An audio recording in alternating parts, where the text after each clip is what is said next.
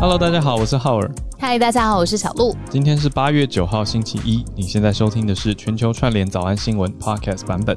周一不要忧郁哦，我们邀请到了心理专家，一起来了解怎么样舒缓心理压力。那我们先来聊一聊昨天闭幕的奥运吧。我看到照片好漂亮哦，嗯、我还没看影片，可是我看到照片非常漂亮。你知道我昨天看到的时候在想什么？嗯、我在想说。早安新闻之前也开幕之前呢，大家都替日本好担心哦。对啊。然后比如说那些抗议啊，或者是你看广告商也不愿意讲说他赞助什么的。嗯、那现在算是蛮完美的落幕，大方向上。嗯、那我不知道是不是大家对于日本的这一次的处理方式，那个信心有回来一点。我昨天是在想这个。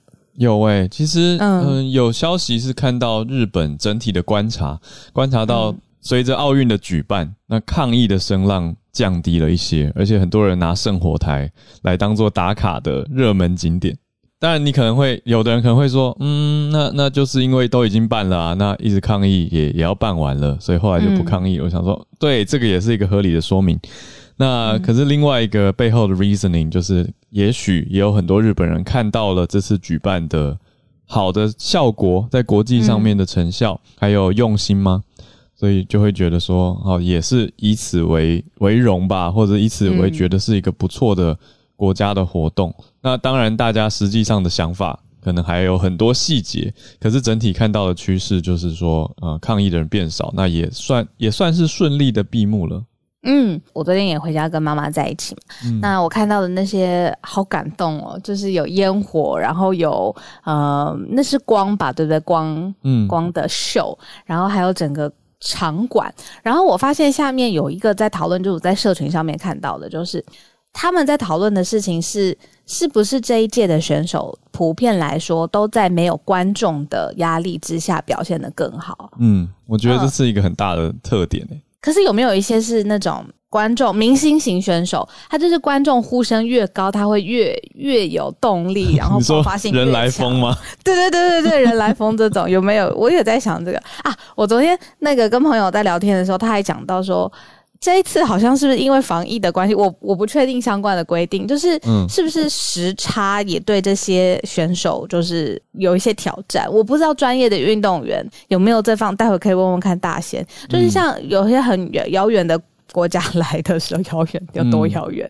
嗯、来的时候要克服时差，然后这次有更多的你知道防疫的规定什么的，就是不知道会不会对他们的表现，然后也造成了一些挑战。我觉得多多少少一定会，可是嗯，这很难、嗯、很难用有公平性原则的话，就是每几年就是会选到一个不同的国家。那像是你说上一届里约在巴西。超远，对啊，对于你说这里我们亚洲时区的选手来讲都是很远啊。可是我觉得这次最有感的是说，对于观众来说，这个时区很友善。对台湾观众，对对亚洲时区观众来说，哎，大家时间都很近啊，所以看比赛都会觉得哦，不用熬夜看比赛了。那大家的感受就很强。那对于运动员来说，我想现在运动科学，我觉得这一届很凸显出来的是运动科学越来越发达。那也有很多专业人士随队跟着选手去参赛嘛，然后就会看到说，诶、嗯欸，大家的成效啊，跟整体的精神状态也都蛮好的。对，嗯、那期待在三年，其实就下一届啦，很快、欸。很快，对，昨天大家也说三年，真的就是三年就可以看到下一次。嗯、然后软体方面，刚好有说就是人员啊，或者是呃各种呃设备设施有升级。嗯，我在硬体上面是有看到，就是说我我不知道上一届有没有这样，就是转播的时候，它可以立刻就是三百六十度的呃慢动作让大家看。我上次是在看。呃，马鞍项目吧，然后他啊，鞍马，对不起，对不起，我讲错了，讲太快。嗯，鞍马项目，嗯啊，还好有你，鞍马项目。然后我看李志凯，对，然后他就是跳完了之后，就会立刻三百六十度的呃每一个细动作都对都可以重播。嗯、然后你知道那个时候同一时间多神奇？我的手机上面呢、啊，我都是用 Google Chrome 嘛当浏览器，嗯、竟然就出现一个用 AR 的方式来看，就是我不我没有设定，我不知道为什么忽然间又出现在我手机上，嗯、就是看 AR 的方式去看刚才的呃选手的慢动作的表现。然后我当然超好奇，我就想说这什么新技术，然后就赶快点进去，他竟然立刻就有一个。选手的任何国家的选手都有的一个呃三 D 的人物，然后我可以在上面用我的手势去翻转它，去研究它的细部的动作。我想说这也太快了，每个人都可以当裁判一样了。对啊，对，去研究它。嗯嗯。哦，对，我觉得这是科技也是一大亮点哦。你说到硬体方面，的确，我我真的没有印象之前的奥运有，所以我真的是看到很多技术的革新，还有很多场边即时显示的技术，也都帮助观众可以更清楚的看到现在比赛的情况，还有一些细节。我觉得这个也是一个很大的亮点。其他方面的话，也有看到，我觉得一些议题耶有意思的场边花絮啊。我们最后讲两个好了。我觉得议题方面的话，我觉得运动员的心理健康。哦，我觉得是一个很大的这次的关注点。那当然包括因为美国的你说最伟大体操选手的体操天后 Simone Biles，她本来要退出，后来又回来，那大家就会去关注到运动员的精神状态。那另外呢，一个比较软性的，就是 Tom Daley 在场边一直在织，一直在织。他原来他织的那个毛线衣是用来做公益的。哦，oh. 对，他还做了一个账号，我是那天在大仙他们的晚安运动 bar 听到，然后我才去看了这个账号。他专门为他织毛衣做了一个账号，嗯、叫做 Made with Love by Tom Daley。哦，我有看到他的线动，对，他还 add 说他织完的所有的成品都放在那个上面。没错，他是做义卖的，所以我就觉得哦，很有趣耶。他不是自己织好玩的，他是在做好事，用他的影响力。所以我觉得这些其实都是很精彩的。场边花絮也让大家看到更多运动员精彩表现跟辛苦呈现的成果以外，更多人文的一面。嗯、我觉得我看 Time。Time 什么？Tom Daley，他有在他线动上面写说，他觉得他在织毛衣的时候，编织的时候，他可以比较 mindful，然后也可以比较 deal with pressure。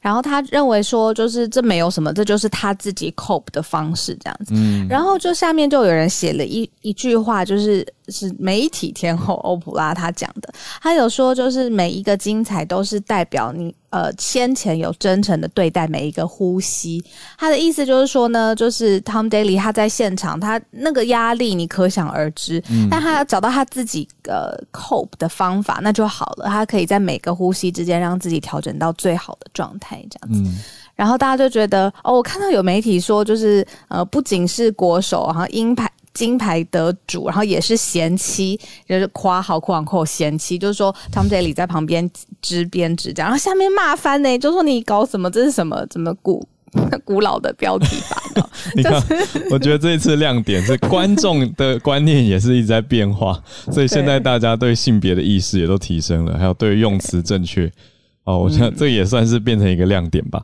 对啊，所以这些都。很重要。那对于心理啊、心理健康等等，刚、嗯、好我们等一下也可以再多聊。我们今天要选到一题是跟运动好手学心理技能，还有邀请到心理学的老师。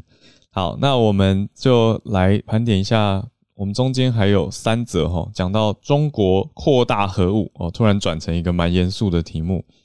再来是疫情方面，关注到美国、越南跟伊朗的疫情都升高了。再来是希腊的野火，之前有全球串联读报一分钟的听友有跟我们分享到，希腊现在正在野火燃烧的状态。我们慢新闻追踪是还在持续哦，而且还有一台灭火的飞机竟然坠毁了。那我们就来关注一下这三则，然后再来到比较轻松，大家一起都可以学习到的，跟运动好手来学心理技能。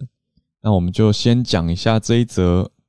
核武吧，我看到中国核武在扩大核武井的照片的时候，有一个卫星照片，就觉得好多哦，真的很多，是在中国的新疆哈密正在新建设一百一十个核弹的发射井。那看到照片就觉得有一点密集。当然，美国国务院也发布了声明，才在前两天而已啊。国务卿布林肯他就在东盟。应该说东协啦，东协的地区论坛外长会议上面，他就说中国不断扩大核武库或者核武井，深表关切。还有这个英文是叫做 silo 大家知道 silo 嘛，就是很像水桶那种直筒状的大容器，都是一个 silo，、嗯、所以这就是 missile silo，用来发射用的发射井或发射库。深表关切。那布林肯批评中国新疆、西藏、香港的人权情况不断恶化，还有强调民主透明，还有问责啊、嗯 uh,，accountability，在印太地区的重要性，也希望所有东协地区论坛的成员国呢，向缅甸军政府施压。嗯，好，所以国际上布林肯讲的这些，哎、欸，听起来没有特别的新，说实话，但是他对于这个核武库的情况表达了关切。提出来有点担忧。一开始发现这整个呃核武上面扩增的这个迹象，是来自于一个美国的科学家联合会，里面有一个分析师，然后他。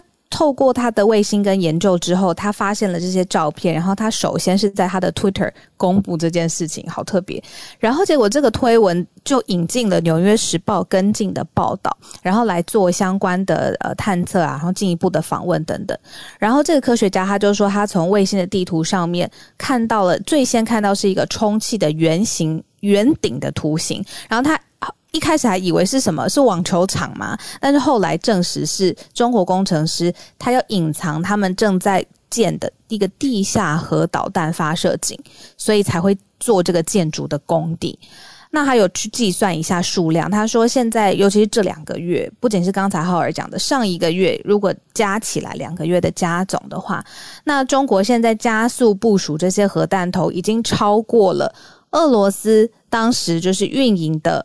发射井的洲际导弹的数量，而且还占整个美国洲际导弹部队的规模占一半以上，所以也就是说，现在中国导弹发射井的建设啊，已经超过了冷战时期美苏核弹发射井的数量了。嗯嗯，所以在规模上，这个真的是有史以来最大扩张。看看等一下，Dennis 老师有没有什么分析，或者是怎么看？哦，中国在布局核武的事情。那讲到核武，我们就也刚好跟下一题的伊朗，我想也有很大的关系嘛。但是我们现在要聚焦的是美国、越南跟伊朗的疫情特别明显的提高，而且跟 Delta variant 就是 Delta 变种病毒有很大的关联哦。美国的确诊数现在是来到半年来的新高。哇！每天超过十万个人确诊，但是但是大家先不用太自己恐慌。等一下，当然也是邀请医师孔医师上来解读哈，看看医师这边找到的资讯。我这边初步看到的是数字的确很高，可是没有找到重症的比例。呃，因为大多数我们上次才报道嘛，美国已经超过七成的成年人接种疫苗了，但是呢，现在确诊数还是又重新升起来。那今年年初的时候提回顾一下，提醒大家，年初的时候确诊数是每天有到二十五万的高峰。那现在经过了八个月左右的时间，就是已经下降下来了。但是最近又突破了十万，所以大家会有一点担心呐。但是我们还是要去看说，当然大家继续做好防疫，可是也要看重症的比例跟你说死亡的比例是不是有因为疫苗而有帮助。理论上应该是会啊，那再来越南呢？越南的数字也是蛮高的，越南的确诊数是飙破了九千六百九十，是昨天晚上的新数据，这是单日的新增，好，所以也是疫情爆发以来现在单日最高的记录。那有六个是境外，那九千六百八十四就大多是本土，所以大家也会比较担心，因为本土传播比较难控制。所以呢，这是呃，跟台湾，我想很多厂商其实也都在越南经商，所以关系很大。就跟大家提示一下这件事情。那伊朗方面也是疫情嗯提高了蛮多的，单日确诊数也是非常的高。所以要怎么去看这件事情？那这些跟国际之间的关联也都是在联动的。那就让大家，嗯、我想，因为伊朗这样说起来是比较偏向地缘政治的热区啦，所以它的疫情。那跟疫苗周边国家会怎么样来支援，或者是伊朗有没有在打疫苗？像越南跟伊朗的疫苗覆盖率都比较低，嗯嗯，所以这也是大家会比较担心的。就比起美国的话，我最近在看这些数字，常常都觉得疫情跟呃国际之间的关系，还有政治当地的政治角力，现在全部是一体，就是三面，就是全部都会有，因为疫苗之间要互相的呃购买啊，谁帮助谁，然后那到了当地的政府之后，呃，怎么样的实施，其实全部都是一个广泛的公共卫生议题。嗯，好，我们再来看到算天然的灾情，嗯、是在希腊。诶，我是在想说，真的早安新闻，或者是之前播报新闻的时候，没有这么密集的一直讲到来自世界各地这么大规模的天然的跟气候有关的灾害。嗯，像是之前我们有讲到欧洲水患，或最早之前有 Dennis 老师讲到德州非常的冷，然后再来欧洲，然后我们之前讲到来中国的水患，然后呃北美洲各。各大个不同的州也都有创纪录的高温，然后全球各地都有森林大火，其实全部都指向苗头，就是指向全球暖化，现在到了一个气候变迁跟全球暖化到了一个高峰。那我们。慢追踪的，继续追踪下去的慢新闻是在希腊跟土耳其，嗯，他们本身自己就已经有很严重的热浪了，是数十年来最高温。然后，但这些最高温就引发毁灭性的火灾，尤其是看到在希腊。呃，它有一个第二大岛上面那个原始的森林，完全就遭到了野火吞噬。嗯，那现在如果你看，是呃居民要被迫撤离的话，这已经有成千上万名的上万名的居民，他要。赶快搭着船，因为它是第二大岛嘛，要赶快搭着船离开这个岛屿。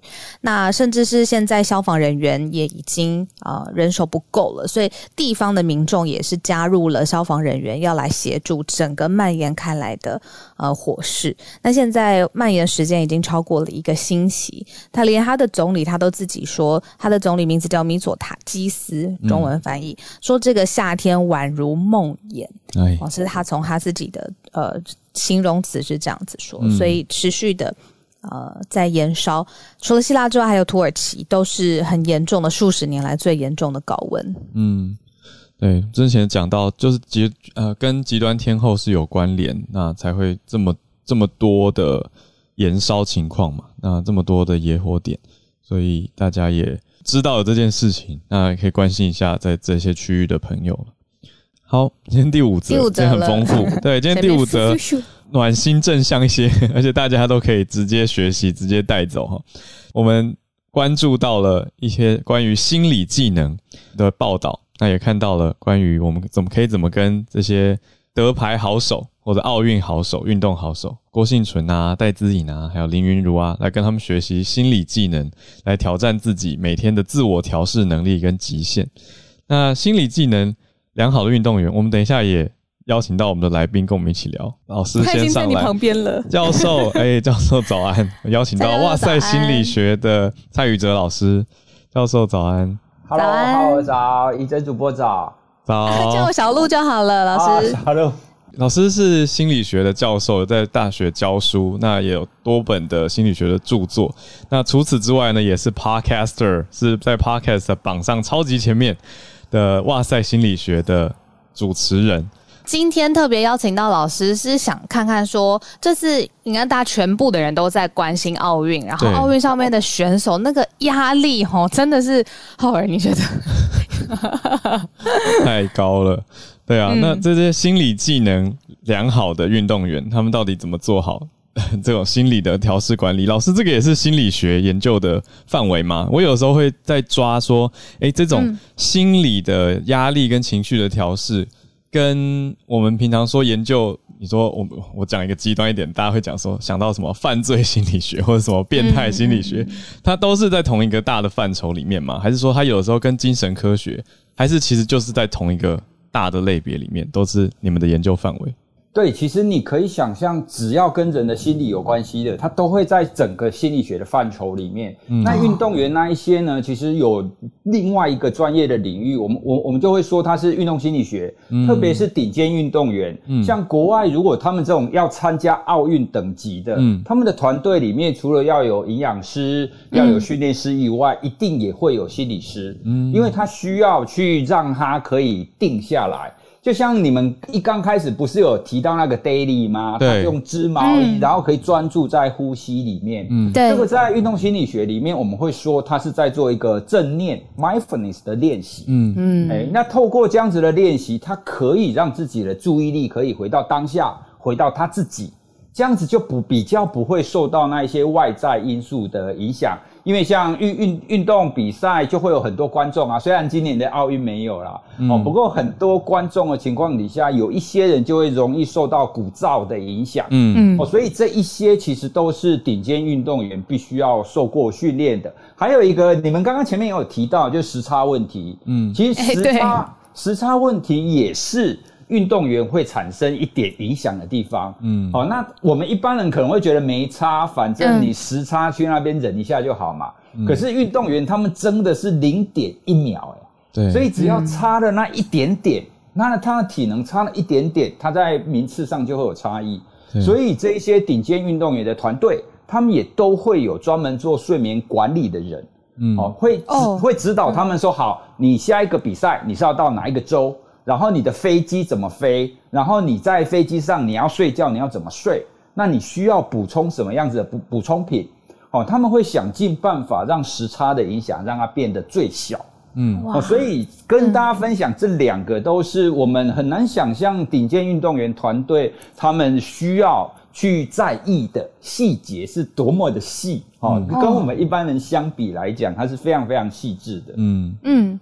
老师现在担任的是台湾应用心理学会的理事长，然后也是睡眠医学学会大众教育委员会的委员，然后当然是呃哇塞心理学的创办人，然后也是主持人 Podcaster 这样子。嗯，老师，这些奥运上面选手运用的调试的技巧，一般人生活也可以用吗？假设我现在要进去一个，好，我要开始播了，然后我已经。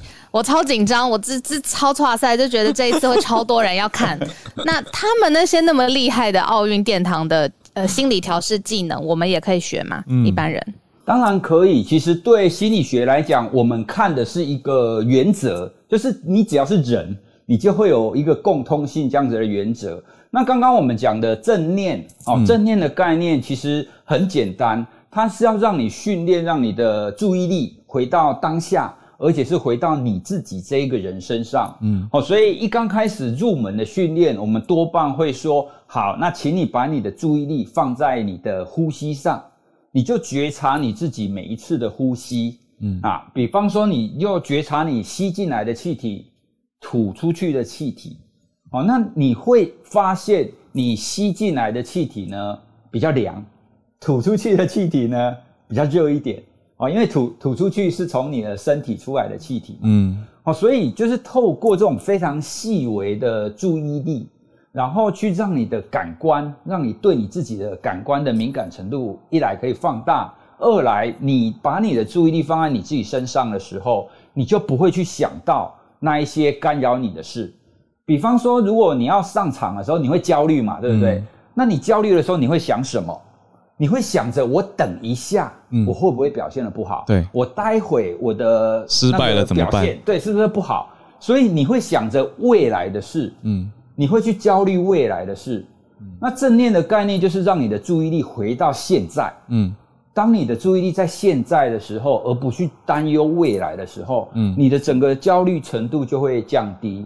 所以刚刚我们谈的那个的 daily 在织毛衣有没有？嗯，它就是一个非常好的一个训练，它让他自己的注意力可以一直不断的回到他自己身上。嗯，那他就相对的比较不会受到外界的这一些影响。哦，所以正念的练习现在在各大的跨国的企业，或者是在很多的大型的企业，他们都会让自己的呃主管或者是员工去做这样子的练习。甚至如果你睡眠不好的话，嗯，好，我我们也常常遇到有一些就是睡觉的时候会睡不着啊、乱想的人啊，嗯，那这一种做正念的练习也都会有帮助他的睡眠。嗯，老师，刚刚你在讲那个吸进去的比较凉，吐出去比较热的时候，我们应该有几千个人都在试着感受自己的这个热跟冷哦，我觉得很棒。那我想要。跟老师确认我的认知对不对？嗯、就是关于正念这个词啊，很多人都会把它理解成正向，可是它那个正其实是指正在当下的专注，嗯、对不对？是是没有错。其实正的概念并不是正向，就是当下。嗯，哦，就是我我们现在的状态。嗯、所以一刚开始，我的我比较强调的就是，它其实是让你的注意力回到现在。好，就是我们常讲的活在当下啦。嗯、哦，所以活在当当下的概念，其实就是正念当中最强调的一个概念。嗯，跟老师分享，其实我有去上过正念的课，诶嗯，然后可是我发现它其实是一个要长期练习，然后必须要常常去回到那个状态的。它不是现在我哦好两呼吸两下，然后我就立刻可以就是焦虑 free，然后这个压力也 free，不是这样。所以我想请教老师说，现在人都要求一个快速的解答。如果比如说面对疫情啊，或是工作，你看现在又回到工作岗位了，嗯，或是日常当中大大小小来自家庭啊、伴侣啊、金钱上面，真的是有压力的话，有没有是可以自我照顾的一些小技巧？除了正念之外，我再补充一下你刚刚讲的正念。正念虽然说是要长期练习，不过呢，它强调的是你每天只要花个五到十分钟就好了。你不见得每天都要练很久啦。好，那如果离开正念的话，其实我在做一些睡眠工作坊的时候，我们也常常在强调关于休息这件事。那现代人很多的问题，其实是他没有把自己的工作跟休息之间做一个很好的切割。哦，所以啊，我在一本书里面有看到一个方法，我我觉得蛮好用的，在这边也跟大家分享。他提到的叫做三小休息法。哦，它指的是三个小休息哦，所以说我们在生活当中啊，要让自己安排这三个小休息。第一个，每天要有三十分钟的小休息。哦，你可能在工作当中啊，你可能可以去上个步，二三十分钟上个步，睡个午觉，或者是喝个下午茶等等的。因为我们就必须要在这个紧绷的工作当中，让你自己的压力疏解一点嘛。不然你如果一直持续紧绷，一直持续紧绷，这个最后这个压力让你这个紧绷的这个弦可能会断掉。好，所以第一个你在一天当中可以安排三十分钟的小休息。第二个你在一周当中可以可以有三个小时的小休息。嗯，好，就比方说我们周末哦就可以去看个电影啊，逛个展览啊，去健身房啊等等的。啊，一个礼拜有三个小时的小休息。那接下来就是一季，就三个月，三个月可以有一次的一天或者是两天一夜的这种小旅行。哦，那透过这样子一季、一周跟一天，哦，这样子一个每一每一个段落都可以有一次的中断，都可以有一次的休息。嗯，那这样子你的整个生活才会是有动有静，有动有静。哦，这样子有安排，而不会你持续一直在一个非常压力紧绷的状态。因为如果你一直都在工作压力紧绷的状态，等到你发现，哎，不行，我要休息了，这个时候通常已经来不及了。你的这个工作压力通常已经压垮你，已经让你的身心已经有那种超出那个可以承受的范围了。嗯嗯，三小休息法，我觉得非常好记。对，谢谢老师。嗯，我有去听老师的 podcast，也推荐给大家。哇塞，心理学，大家对心理学有兴趣的话，其实应该多多少少都会吧。就是我们平常人际每天都在心理学，所以呢，我想推荐老师的节目给大家，大家可以去听听看。哇塞，心理学哦。那像浩尔一开始最早讲的就是犯罪心理，就是人他怎么布局，然后跟到底是什么情况下会犯案，然后犯案之后心里会发生什么变化，就是。这是我最喜欢的项目了，真的。很多很多听众都喜欢，因为我们的单元里面有在谈犯罪心理学，嗯，谈司法心理学的，嗯，有很多铁粉都是喜欢听那个。犯犯人他为什么会这个样子？哦、他的心态是什么？嗯，对，像你们你们前一阵子在那一篇文章里面，就今天要谈的这篇文章里面啊，嗯、那些心理素质有一部分也会是跟那种网络酸民有关系。嗯，哦，所以这这个都是心理学会研究的范畴之一啦。其实蛮有趣的。嗯嗯嗯，酸民不要再酸我了，要不然我就去犯罪了。不要再乱乱连接。好啦，诶、哎，老师，那最后请教一个小问题，然后我们来开放串联好了。最后一个小小的，老师，日常生活如果呃压力真的爆表，有没有什么身体或者是心理上面的警讯发生了的话，我们就要特别注意？其实我们每一个人在身体或行为上都会有一点变化哦，因为压力行为是一个非常容易在行为跟身体上看到的。比方我，嗯、我如果压力过大的时候，第一个我的睡眠会不一样，我会可能会睡得比较短。哦，那我比如说我本来是睡七个小时，可是呢，我在压力很大的时候，我会大概睡五个小时就自然醒，而且我会觉得我整个人非常有精神。那很多人会觉得说，哇，你这个就是用什么梦想叫醒你的哦，就是你起来你就很有精神，想要工作，但其实不是这个样子，嗯，哦，因为那种表示你整个人是处于一个 hyperarousal 的状态，就是过过度过度激发的状态，那这个其实不是一件好事。所以，每当我发现，诶，我居然睡五个小时就醒了，而且我不会觉得疲倦，嗯、那我就会自我警惕说，诶，是不是最近我的压力过大了？哦，那这是一个。那另外呢，有一些人，哦，他可能身体上也会出现一些免疫功能上面的不一样。比方我，我，我，我同样只要压力过大的时候，我嘴巴就会破洞。嗯，哦，那很多人说嘴巴破洞，你是缺缺维维他命什么什么？B 群，那个其实对，那个其实都是，但问但问题是，它最核心的就是你的压力，让你整个的身体免疫系统会出现一些异常，不然我不然我本来吃吃饭我吃的东西都一样啊，我为什么会现在突然缺 B 群呢？嗯，这不合理啊，哦，所以一定有一些异常的情况，嗯，哦，所以像这种生活上很小的一些改变。嗯、那如果你可以，就是同样的用正念的概念，你会去关照你自己，你会去发现你自己，哎，好像有哪里一点点不一样了。那这就是让你去觉察，说你的压力是不是爆表了？哦，因为一旦爆表，你的身心或者是行为就一定会出现一些不一样的地方。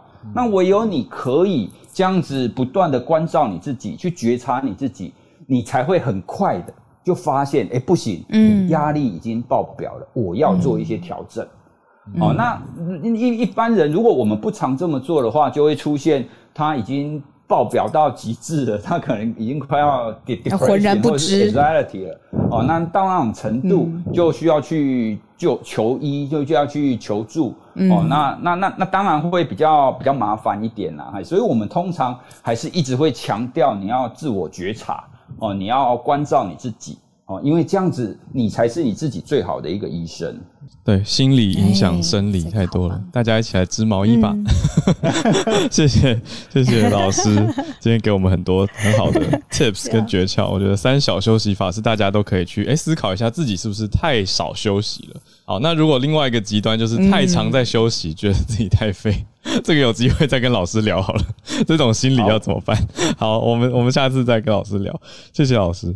那我们来到了串联的时间，因为今天讲到军事，马上我们的军事专门家啊，Cobra Cobra 关注到的反而不是核武哈，你关注到的是拉脱维亚对于俄罗斯的演习，还有跟北约跟周边国家的一些摩擦。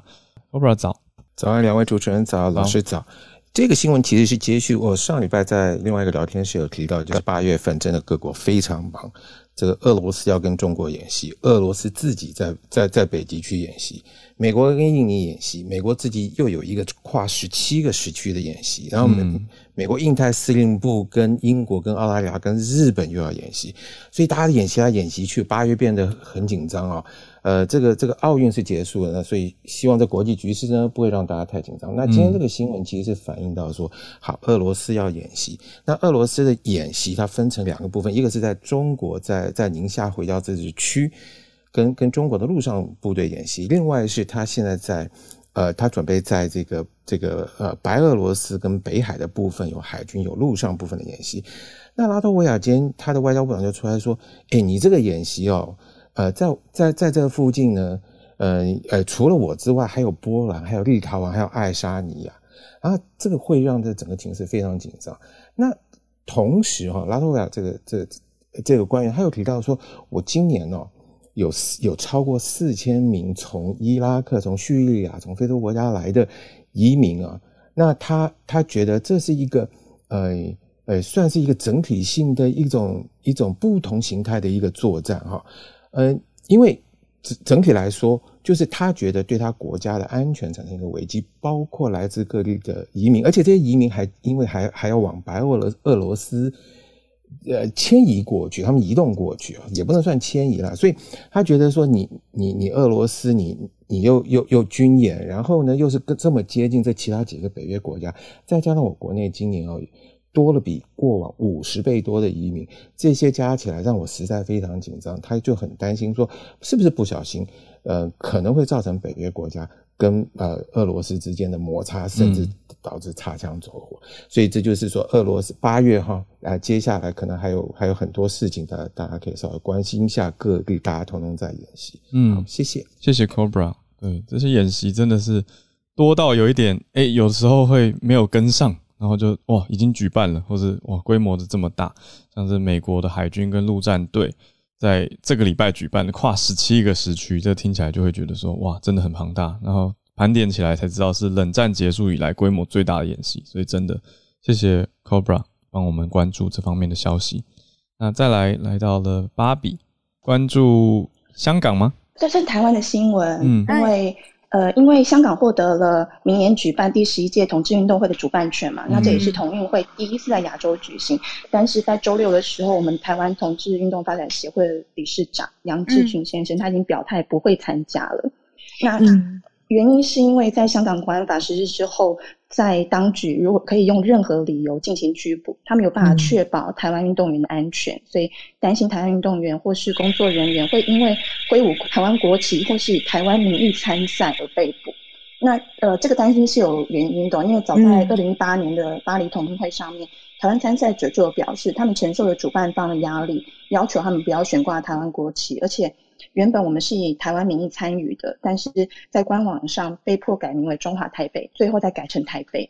然后最后我们在一八年的开幕式上，只能举着写有台湾的横幅挥手致意，因为中国拒绝在任何、哦、台湾这两个对是字是字对，所以中国因为呃拒绝在任何国际舞台上看见使用台湾或中华民国参与嘛，那。现在这些行为挥舞国旗，这些可能都因为港区国安法的原因，在香港这样做会导致被捕。所以这次同运会少了台湾代表，首次在亚洲举办的同志运动会，可能会缺少亚洲唯一一个同婚合法化的国家参与。嗯，太不公平了。同志运动会也会被管。嗯。但是会忧心的这个保护，我觉得是这其实也蛮严肃的啦。其实有点不公平，是我的第一个感觉，就是可是这个忧心的保护台湾去参加游行，我觉得很合理呀。就是总不能就是比如说到了那边，然后又呃因为各种政治因素文敏感，或者是这样法律的敏感问题，然后害台湾的呃参加游行的人，对不对？遭到逮捕，那这个真的风险好高。我找到横幅了，可是他们横幅做的蛮好的啦，就是上一次，因为横幅写 Taiwan，然后还写 The first Asian country to legalize equal marriage，很很酷，等于是他有有标榜，有标榜说台湾。对，我我想补充一一点点，嗯、就是大家可以搜寻一下香港国安法，因为它的触法的那个范围实在是太过广泛了，嗯、还跨国家。对，嗯嗯，对啊，谢谢芭比带来这个消息。嗯大家有兴趣的话，我我刚找 Gay Games 2018或者台湾，其实就看到很多从一八年当时的报道，那还有现在这一届的新的消息。好，谢谢芭比带来这个同志运动会相关的消息，还有无奈。那再来，我们连线到 Tristan，Tristan 从哪里跟我们连线呢？呃，我在新北三重。嗯、哦，新北，嗨，对对对，关注的是奥运的资深选手。对对对对，奥运刚落幕嘛，那我想介绍一下其他国家的奥运老将哦，嗯、特别是女性运动员。好，啊，第一位是那个厄瓜多的举重选手艾斯科巴哈，那他今年也是第五届，那他其实跟郭幸存是同一个量级，那大家因为都焦点都放在郭幸存，其实。没有注意到他，那我是因为这两天台风天哦，没事在家重新看那个回看影片，那注意到这位选手，嗯，啊、呃，那因为大家都知道郭婞淳实力太过坚强哦，所以其他这个量级其他选手都是二三名之争，嗯，那在赛前外媒有分析看好有四位，那其中一位就是他，那他过去参加四次奥运最佳成绩是两次第四名，哦，所以实力并不弱。只是说他还无缘上到颁奖台上去。所以我猜想他这次的企图心就是拿一面奖牌之后退休。那他的自信是来自于二零一六年，就是上一届奥运他是第四名，等于是第二集团的领先者哈。因为上次前三名就是郭幸存跟两两位泰国选手哈。那包括呃这次第三名的日本选手在上一届也是输给他。所以他这次出赛策略是相当积极的，相对来讲是比较积极。所以他抓举开把直接就是九十五公斤，结果没想到三次都失败。那也因为这样就没有办法进入挺举，好，所以他这次的记录是没有完赛，好，do not finish。那所以我们看到他第三把失败之后，他整个人蹲在那个举重台上面，掩面将近十秒钟，我相信他是非常难过。那其实埃斯科巴在奥运开幕，今年奥运开幕前一个礼拜刚好是四十一岁，好，那比这一次银牌的古里耶夫整整大出了二十岁。那我相信他这么多年哈，呃，能够站上奥运殿堂这么多次，一定是维持着高纪律、高强度的训练才有办法。那这是非常值得敬佩。那另外一位是参加过八届的体操妈妈，那因为、嗯、呃她的报道非常多，这边我就不做再多做介绍。哇。体操妈妈是乌兹别克嘛？就是你写在也是 bio。对对对对，其实他一开始是代表呃苏联，那时候苏联还没解体哦。那后来解体之后代表乌兹别克哇。那后来为了儿子，因为儿子得了血癌，所以他需要奖金，所以他后来去呃冒着叛国的这个骂名，代表德国出赛。哦。那德国出赛之后又回到了那个乌兹别克。哇，太精彩了！我看到有 Tristan 写在 bio 里面，大家有兴趣可以点进来看哦。他写到这位叫做丘索维金娜，那而且有一个亮点，你看他比过代表过这么多不同的单位，这么多的地区国家出赛。那还有讲到一九九二年在巴塞隆纳第一次参赛的时候，美国的 Simone Biles 还没有出生。大家感受得到这个对比吗？就是一样是体操项目。呃，竞技体操、嗯、对，所以哇，谢谢 Tristan 带来我们特别两位真的是资深运动员他们的故事还有关注。呃，特别是女将，我觉得非常不容易哦。嗯、像举重这么高强度的阻力运动，嗯，那我觉得四十一岁还在赛场上拼搏，嗯、呃，很值得敬佩。嗯，我有看听过这个体操妈妈，她好感动。她讲的一句话是：她的儿子没有好，她不敢老。她说：“我的儿子没有好，我不敢老。”就是他必须要维持他的各种的状态，然后让他的就是家里的小孩受到很好的照顾，这样子。所以我特别有印象，他讲过这句话。天哪，礼拜一的早晨，太、嗯、太感性了。好，谢谢谢谢 Tristan 带来的关注，那也让我们认识到两位很优秀的运动员。来，嗯，那我们来到了助战专家的时间，是不是从 Dennis 老师？老师，我有一个超级不专业的问题，我就是想说，最近大家都在讲说，很容易就不小心，一不小心就辱华了。我说的是辱华。那刚才皮皮上过芭比，他他他讲的就是，哦，你看现在也可能因为相关的法律的问题，不敢去香港参加游行什么。如果真的是一个台湾人被认定说，好，这是什么颠覆中国政府政权，好，假设随便这个讲草了，然后真的会被抓走吗？还有就是，那抓走之后，两个政府怎么处理后续呢？现在确实情况好像变成呃，少少小小的一点点事情，可能就会辱华哦，就是好像双方比较紧张，尤其在文字上面的文用字遣词。我自己会特别小心了，因为我觉得现在看国际局势哦，嗯、习近平的作为有一些可以跟大家分享。我相信大家都有感受，那怎么来去解读它呢？其实小鹿，你们今天选的这个这个新闻呢，大概在六月份，这个独立研究者就已经公布了这个照片，它慢慢慢慢的发酵，然后现在开始有更多的讨论。因为主要是因为七月三十号，美国国务院也呃，就说布林肯正式对东南亚地区做出一个警告或者是担心，就说美国现在很担心哦，现在在呃中国的核武的扩为什么这段时间有这样的酝酿呢？其实我们可以从中国跟美国的角色来看，对中国来说，它事实上它去做这个新的这些弹坑哦，真的是不是有这么多的核子武器呢？如果我们以实际数量来说，其实中国的核子武器数量是远远不足的。根据这个呃核武的这个资料呢，事实上，全世界百分之九十一的核子武器都在美国跟苏呃跟俄罗斯的手上。美国的核弹头是五千五百五十颗，这个是笼统的数字哦，但是这是确实的实际的数字。苏呃这个俄罗斯的核弹头呢是六千两百五十七枚左右。可以，那因为美苏之间有协议，所以可以拿来部署的，真的可以拿出来马上用的，没有在仓库里的。美国是一千七百枚，苏呃俄罗斯，我一直讲苏俄，俄罗斯是一千六百枚，中国呢是三百到三百五十枚。换句话说，今天我们在卫星当中所看到的是弹坑，是这种基地型的炮台型的，可能可以搭载核子弹而已，它不是确定，因为它只是一个洲际弹道飞弹的发射台。嗯，它是一个象征性的意义，还是它实际上军事已经达到了这么多？坦白说，要从三百变成四五千，还有很长很长的路要走，因为核子弹并不是这么容易研发哦。所以，他现在在做这件事情呢，对于中国来说，他必须做的事是虚张声势，是要告诉世界，告诉美国跟俄罗斯。我告诉，主要是告诉美国，我们现在中国呢也开始担心了。我们觉得你们的压压迫够强了，所以我必须要拿出有点刺猬战术。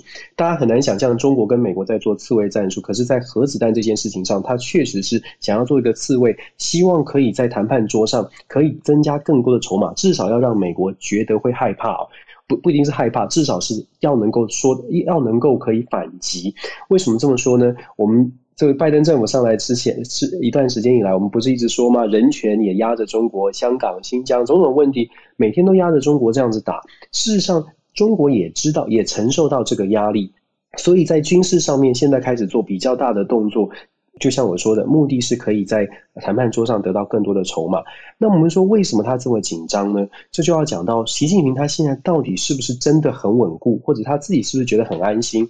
我们在国内。坦白说，如果习近平在国内的政权是非常稳的，美国怎么怎么骂，或者是美国怎么说，他的这个反应不会是这么激烈哦。我觉得解读，我的解读会是这样了，因为你可以看到最近不止在军事上面，中国有比较多的动作，他在一般的民生经济上面抓的也非常的紧哦。对于国内的企业也抓的比较紧。我可以跟大家说，呃，八月一号的时候，习近平对军方的演讲哦，呃，对军方的这个发发文发了一个文，叫做什么呢？叫下的指令是“党指挥枪”这四个字，就是党要指挥枪。换句话说，习近平要抓紧对军队对军队的控制。那为什么要这样？这这个时候要讲说要抓紧对军队的控制，他不会是说哦，我已经很稳了，所以我再跟大家讲，哎，我们来抓紧军队控制。某种程度，它反映的是习近平大概也知道，在自己的这个内部呢，也有不满的声音哦。最近的一一连串。不能说好笑的新闻，可是我不知道大家有没有注意到，对于国内的民生经济上面的很多的企业呢，中国政府也抓了很抓得很紧。之前我们讲的包括滴滴出行，然后所谓的新东方这补教业者，上个礼拜一连串，我不知道小鹿跟浩伟有没有注意到，他现在抓什么？他现在连那个婴儿奶粉他都抓哦，婴儿奶粉他说。新华社官网也说，政府要严严加查禁这个婴儿奶粉广告，广告夸大，导致妈妈不不愿意亲喂母奶，选择要喂要喂奶粉哦。你看可以抓到这种地步哦，你就会开始觉得说发生什么事情了，要把大大小小的事情都抓起来。还有电子烟也是由官官方的媒体说出来，政府要严加的查禁电子烟、烟酒，然后奶粉。这么小的事情哦，都抓得这么严，嗯，我想大家可以思考一下，习近平现在他到底政权是稳的还是不稳的？当然了，也有各种说法，他他可能现在很稳，他想他只是觉得他想要抓得更稳。我们在说中国现在内部看到这样的情况，美国到底为什么要特特别讲？既然邓英老师说美国核弹头比中国多几十倍，为什么美国要紧张呢？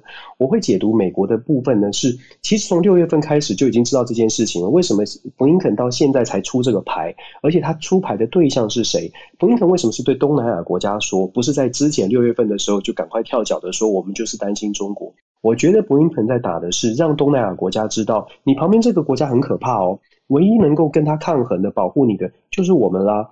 所以我觉得布林肯他他的这个说话，他不是真正的害怕中国的核弹，又或者说真的美国担心的不会是核弹，而是习近平。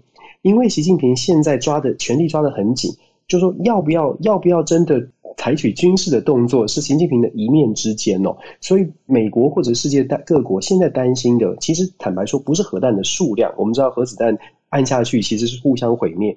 所以基本上核弹国家不会真的拿来打仗，可是，在数量的竞争上面，会让人家担心的是，传递出来的讯号是。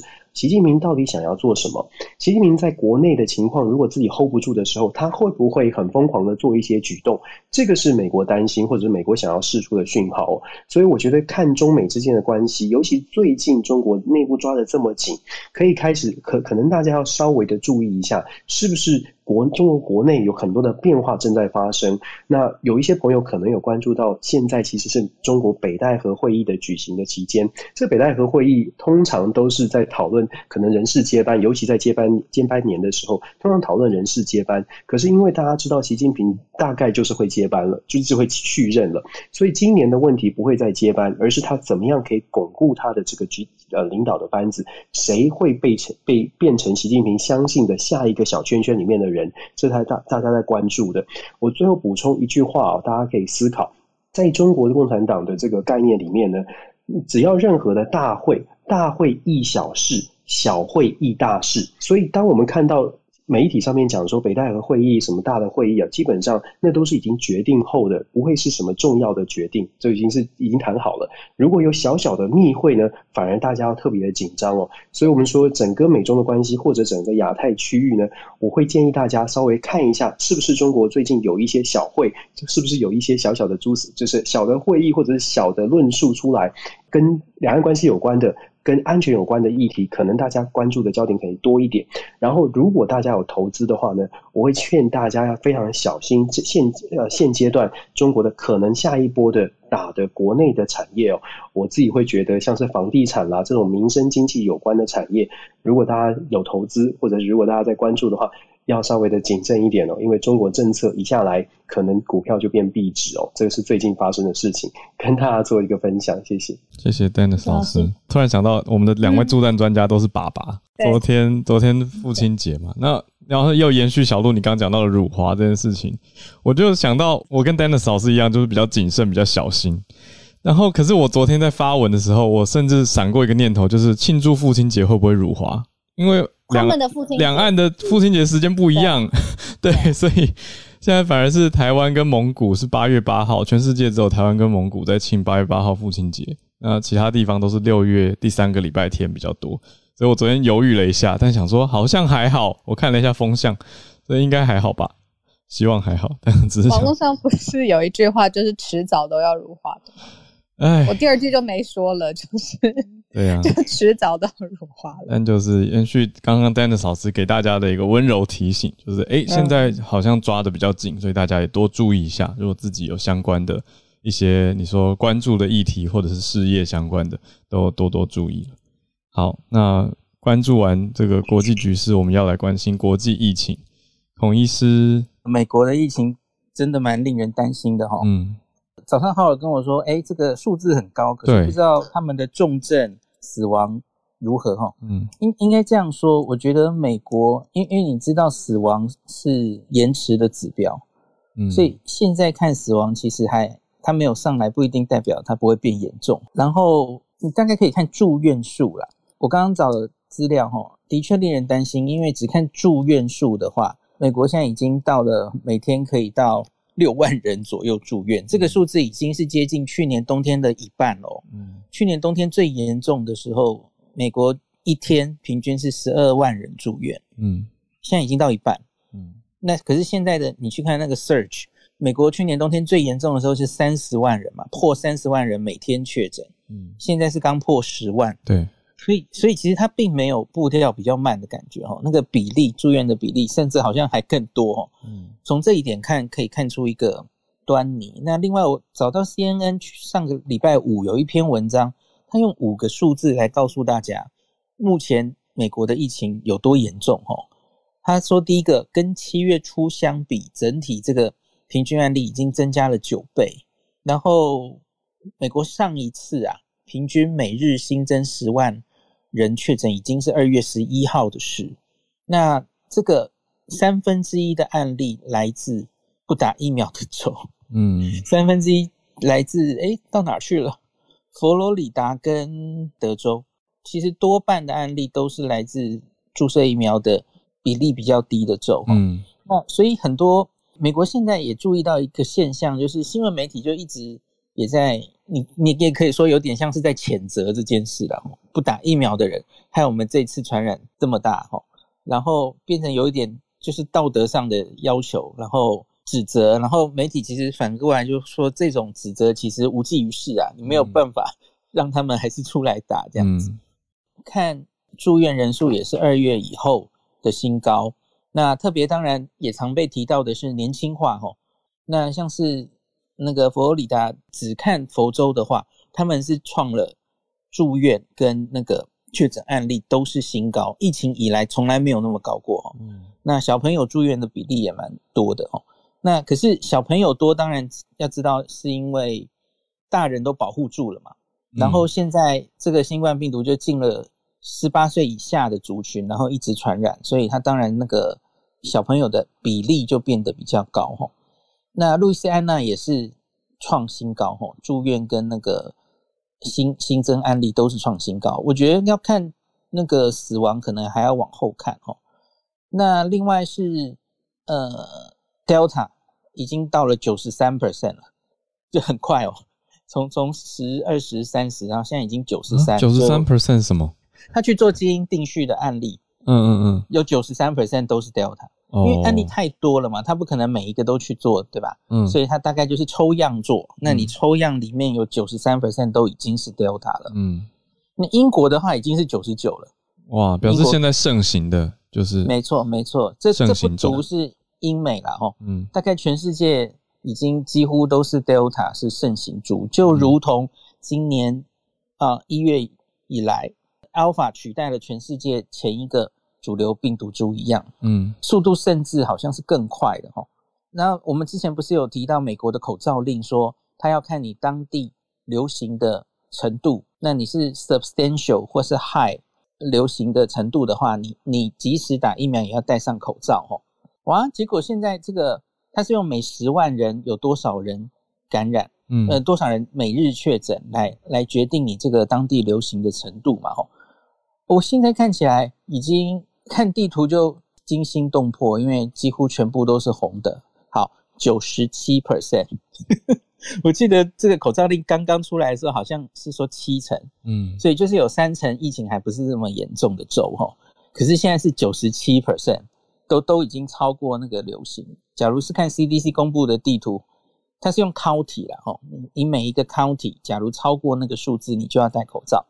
哦，看起来就是一片都是红的或是橘的这样子，流行程度都蛮触目惊心的哈。那这几个数字，CNN 提出来跟大家说，现在很严重。那可是也有好消息，好消息就是紧张了，开始打疫苗了，就是打疫苗的速度又开始增快了哈。那美国上礼拜有星期四达到了四十六万剂，每天四十六万剂，这这已经是是。好一阵子以来的新高哈，嗯，那特别是几个原来不打疫苗的州也有加快的趋势哈，那所以这好像是不好的消息中的一个好消息哈，嗯，那最后我我想补充一下英国的资料，因为英国其实大概从六月开始，Delta 就自虐了，就开始这个 Delta 来，甚至让他们延后了他们原本开放的时间嘛，延后了一个月，嗯，所以英国其实累积了非常多 Delta 的大数据，嗯。我我觉得我们要看美国的大数据的话，可能不太好看，因为大家知道美国是五十大州，不是五十个五十个州，然后各自为政哈。嗯，CDC 不太有那种统合的资料，可是英国不一样，英国收集的很清楚哈，而且是很快就更新，所以英国到目前为止已经累积三十万例 Delta 了。这三十万例，然后它有一些基本的资料哈，上礼拜五有一篇最新的。英国公卫部公布这个分析变种病毒的资料，那我跟大家讲一下比较重要的地方哦。去年十二月到现在，他们 Alpha 跟 Delta 可以互相比较一下哦。那 Alpha 的总体死亡率是一点一 percent，一点一。好，好，我要不要猜一下 Delta 的死亡率是多少？致死率，在这三十万人里面，比例哦。嘿，Alpha 是一点一哦，符合我们的。印象嘛，大概一到二左右嘛，嗯，国际的平均，嗯，那 Delta 呢？死亡率，嗨，致死率十吗？零点二 percent，哎，你知道为什么这么低呢？嗯，因为你不能直接这样就下个武断的结论说，所有 Delta 的致死率没有 Alpha 高，当然不是。嗯，因为这两群人得的年龄完全不一样。嗯，Delta 是偏向年轻人哦。那 Delta 偏向年轻人的原因，是因为老人家很多被疫苗保护住了。嗯，Alpha 在流行的时候跟 Delta 在流行的时候，疫苗的 cover 是完全不一样的。嗯，所以因此在疫苗广泛接种之下，它可以把 Delta 的致死率压到零点二。嗯，那可是到底现在其实有很多新闻在讨论哦，在 Delta 本身到底有没有比较容易重症？嗯，有没有比较容易侵犯年轻人？年轻人会不会也因比较容易重症？我觉得这个问题要非常小心的回答，因为你要去掉所有的变异。嗯、对。那只从英国这个消息，我大概只能跟你说，在疫苗保护之下的话，哦，那那其实它的致死率并没有太吓人。对。那我们我们再分年龄来看，因为你要割年龄来看，你才会看得比较清楚。哈，Alpha 的话，五十岁以上，它的致死率是四点八。嗯。好，那五十岁以下是零点一千分之一，那这个千分之一其实就跟我们的季节性流感差不多。我们每年流感的致死率大概就是千分之一哦。嗯，那 Delta 大于五十岁的致死率是两 percent，是二。那不要忘记，这个二是英国在大大量的疫苗注射之下保护住是二哈。那小于五十岁。哎，好，我要不要猜猜看？再猜一次。嗯、刚刚 Alpha 是零点一 percent 嘛？嗯，那小于五十岁得 Delta 的这些英国人，来猜猜看，他致死率是多少？这次应该也很低吧？应该也是零点二吧？零点一、零点二，更低，零点零二七。哇，对，刚刚是零点一 percent 嘛？嗯，更低。那那他当然也，我我相信这里面的数字也，因为他有参很多很多很年轻的人。嗯。然后他就算四十到五十岁，可能也打疫苗保护住了齁，所以统合算起来是这样的一个数字齁。嗯，那所以因此我觉得，我我最近有看《纽约时报》或是有一些媒体在说，哦，这 Delta 已经不一样了齁，他专门攻击年轻人，然后年轻人也可以重症。对，我觉得那是见树不见林啊。嗯，那现在其实英国的数字就一直摊在那，大数据的资料，把森林给你看。嗯。纽约时报有一些报道，就是说啊，这个加加加护病房二十几岁的人躺在那里，然后住院。以前很少看到年轻人住院，现在都是年轻人。哦，我觉得那个是其实是美纽约时报在这个时候，嗯，因为大家其实轻忽了，所以他要这样报，让大家特别是年轻人哦，有一点警觉警觉哈。嗯，可是那不是科学，你不要把它当真了。嗯嗯嗯，就是我。我我不知道到底年轻人会不会真的比较重症或怎么样，那个我们我觉得我们现在还没有很好的答案。嗯，那个其实只是一种希望让大家警觉，然后年轻人该打疫苗的赶快去打疫苗的一种手法哦。可是我我唯一确定的是打疫苗真的可以很有效的防重症跟死亡，这点是没有错的啦。齁。嗯嗯。美国的资料，我们就再等等看，它后续那些重症，然后真的死亡的数字，看会不会哇一路飙升，然后造成医疗崩溃。现在好像还没有明显的看到，嗯，那可是，在南方几个州好像有接近了，有接近了吼，就继续看看吧。嗯，谢谢医师的解读，我觉得真的是这个对比很精彩，而且帮助大家看得更清楚。就是看美国的数据还没有那么。清晰，因为毕竟这个是最近的 surge。那相比之下，英国从六月累积到现在已经比较多数据可以参考了。所以看到媒体的消息，是不是大家不要先自我慌乱，或者直接就是看到现象就直接说啊，那一定就是这样的结论，而是大家还是做好防疫，不管。是不是打疫苗？我们在节目上讨论过嘛？的确，还是有一些人认为说，哦，他的信念上就认为说不应该打疫苗或不想打疫苗。但是当然也有很多人是想打疫苗的。那大家各自尊重，可是一定会有互相影响，没有错。可是我们就来，我则提醒大家都要做好防疫，不管有没有打疫苗，都是这样子。那就谢谢医师的解读，让我们看到英美之间的对比。还有现在美国新兴起的盛呃现况，我们可以怎么去看？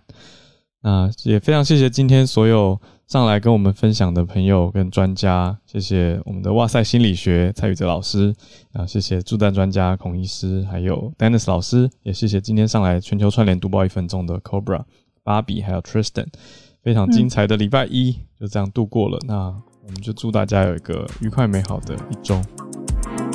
谢谢收听，有想要告诉我们的话，都可以透过各种管道留言给我们。想分享新闻或是你的观点，那也欢迎在周一到周五早上八点钟的时间加入我们 Clubhouse 的房间，或者是来到全球串联早安新闻的脸书社团分享消息。期待有观点的你，我们一起慢新闻。我们明天继续串联，那拜拜，拜。